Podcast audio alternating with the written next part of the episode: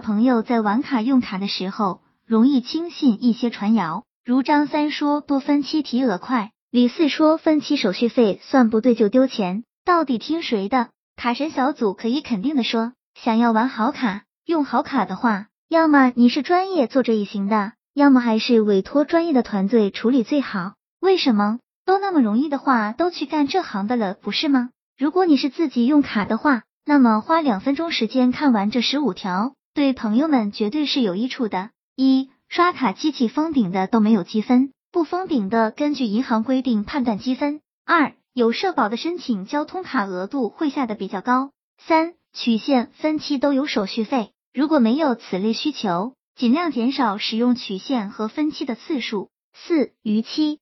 不仅需要缴纳逾期利息，对个人征信记录也有影响，甚至会影响贷款。五要保证最低还款，但是不能长期最低还款。六信用卡可以小额度贷款，相比民间借贷，信用卡的小额贷款利息偏低。七各家银行信用卡特点：招商积分最值钱，交行礼品最好，优惠多。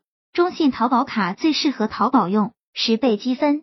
广发的可以坐飞机兑换里程，平安可以买保险，民生下卡额度偏高。四大型的中农工建的卡优惠不多，不过耐用，很少降额度。八民生银行储蓄卡还款都是秒到，推荐给习惯在最后一天还款的，又怕到账超时的朋友。九小白申卡，中信信用卡最好下卡，只是额度小，使用三个月后再申请别的中信卡种额度就有机会增加。十、信用卡账单日可以变更，打电话改为工资发放日之后最好。十一、刷卡后接到了短信，但是刷卡机没有出票，如果商户要求你再刷一次，请拒绝。十二、借记卡与信用卡费率不同，信用卡的费率会比借记卡的低。十三、卡在外地盗刷，应立即打电话报警，并通知银行。搜集证据时。最好立刻在 ATM 机器上存取一百元，打印凭条。